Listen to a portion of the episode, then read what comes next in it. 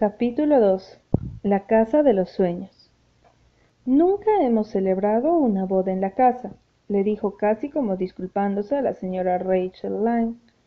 Cuando era niña oí decir a un ministro que una casa no era un verdadero hogar hasta que no era consagrado por un nacimiento, una boda y una muerte. Ya hemos tenido varias muertes en la casa.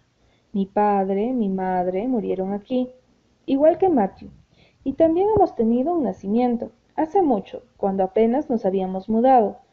Tuvimos a un hombre trabajando aquí.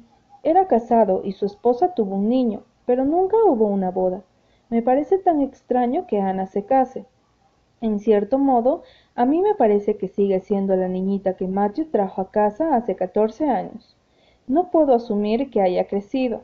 Jamás olvidaré lo que sentí cuando vi que Matthew traía a una niña. Me pregunto qué habrá sido del varoncito que tendríamos que haber tenido en su lugar. Me pregunto cuál habrá sido su destino. Bien, aquel fue un error afortunado, dijo la señora Rachel Lyne, aunque, atención, hubo momentos en que no lo creíste así. Por ejemplo, el día que vine a ver a Ana y ella nos hizo aquella escena. Pero muchas cosas han cambiado desde entonces. Sí, señor. La señora Rachel suspiró pero enseguida recuperó el ánimo cuando las bodas eran como debían ser. La señora Rachel suspiró, pero enseguida recuperó el ánimo. Cuando las bodas eran como debían ser, la señora Rachel estaba dispuesta a permitir que los muertos enterraran a sus muertos. Voy a regalar a Ana dos de mis colchas de algodón, continuó diciendo, una con rayas color tabaco y la otra con hojitas de manzana.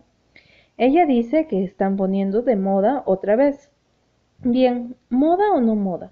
No creo que haya nada más bonito para una cama de huéspedes que una colcha con hojitas de manzana.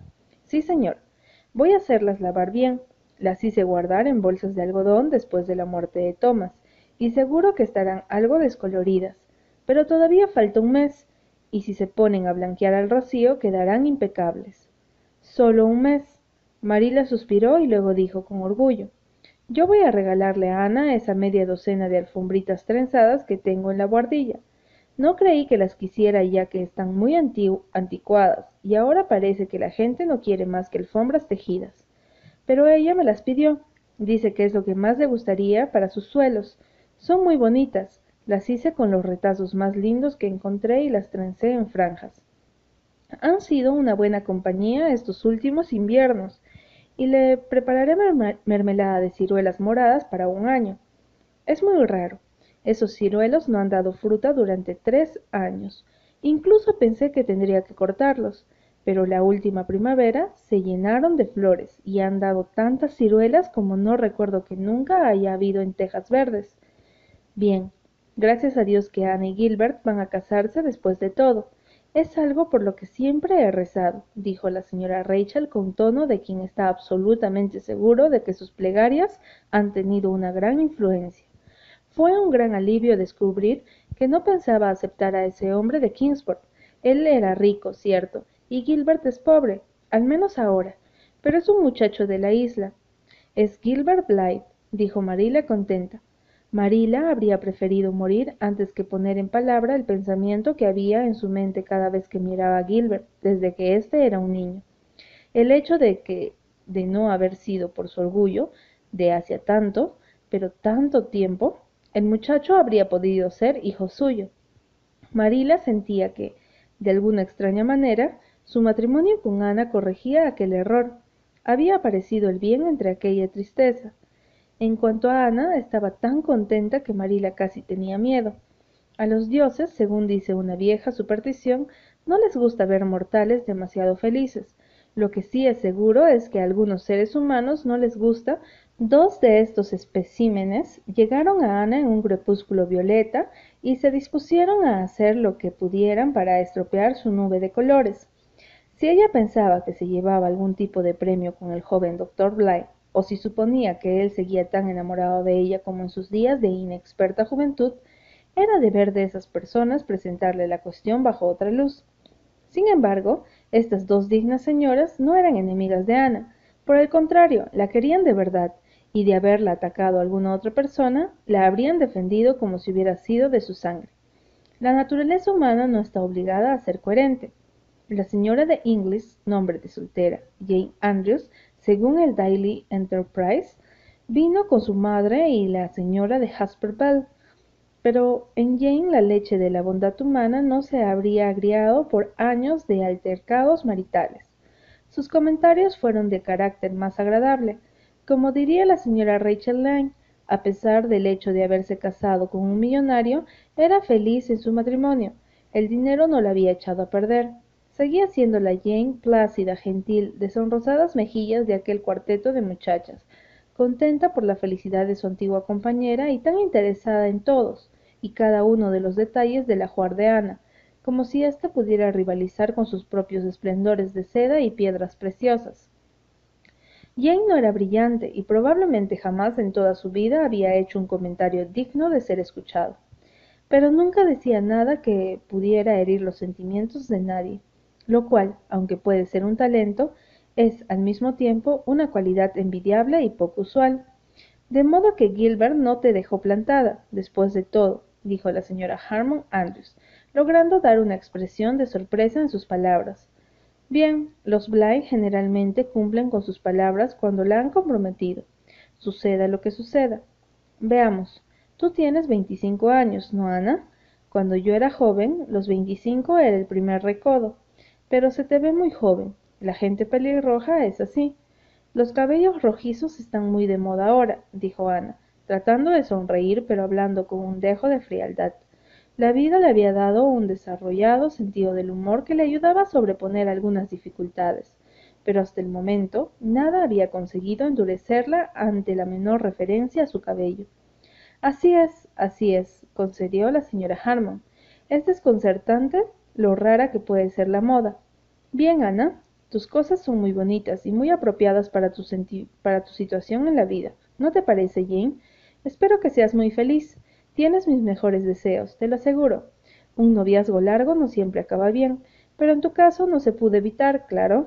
Gilbert parece muy joven para ser médico. Me temo que la gente no le tendrá demasiada confianza, dijo la señora de Jasper Bell, con tono siniestro. Luego apretó los labios con fuerza como si ya hubiera dicho lo que consideraba un deber decir y tuviera la conciencia tranquila. Pertenecía a esa clase de mujeres que siempre tienen una pluma negra en el sombrero y rizos desordenados en la nuca. El placer superficial de Ana por las cosas de ajuar se vio ensombrecido temporalmente, pero la profunda felicidad interna estaba fuera de alcance, y los pequeños aguijones de la señora Bell y Andrews fueron olvidados cuando un poco más tarde llegó Gilbert y se fueron a caminar juntos hasta los abedules del arroyo, y que estaban recién plantados cuando Ana llegó a Tejas Verdes, y que ahora eran altas columnas de marfil en un espacio de hadas, formado por la luz crepuscular y las estrellas.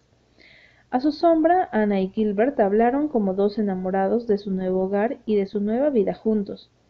Encontré un nido para los dos, Ana. Ah, ¿dónde? No en el mismo pueblo, espero. No me gustaría. No, no había ninguna casa disponible en el pueblo.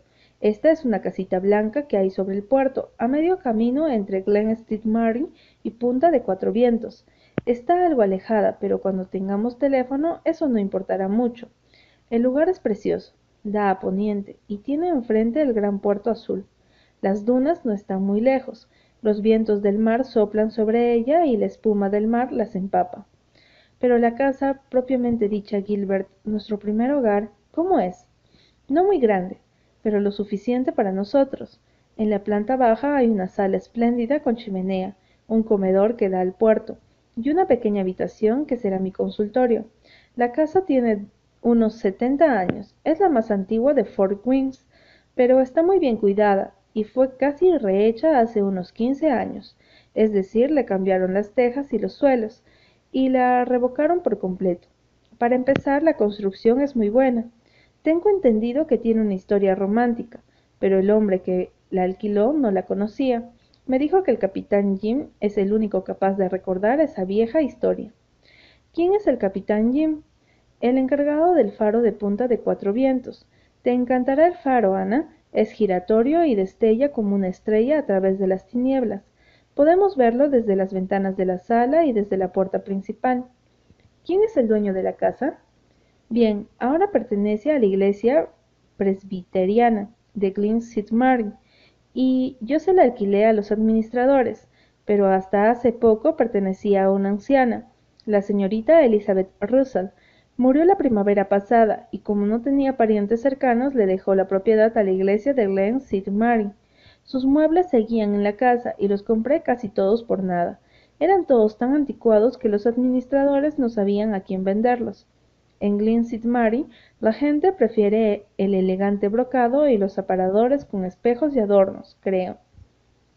Pero los muebles de la señorita Russell son muy buenos y estoy seguro de que te gustarán, Ana.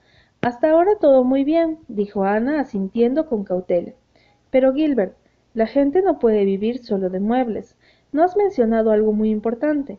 ¿Hay árboles alrededor de la casa? A montones. Oh, ninfa de los bosques.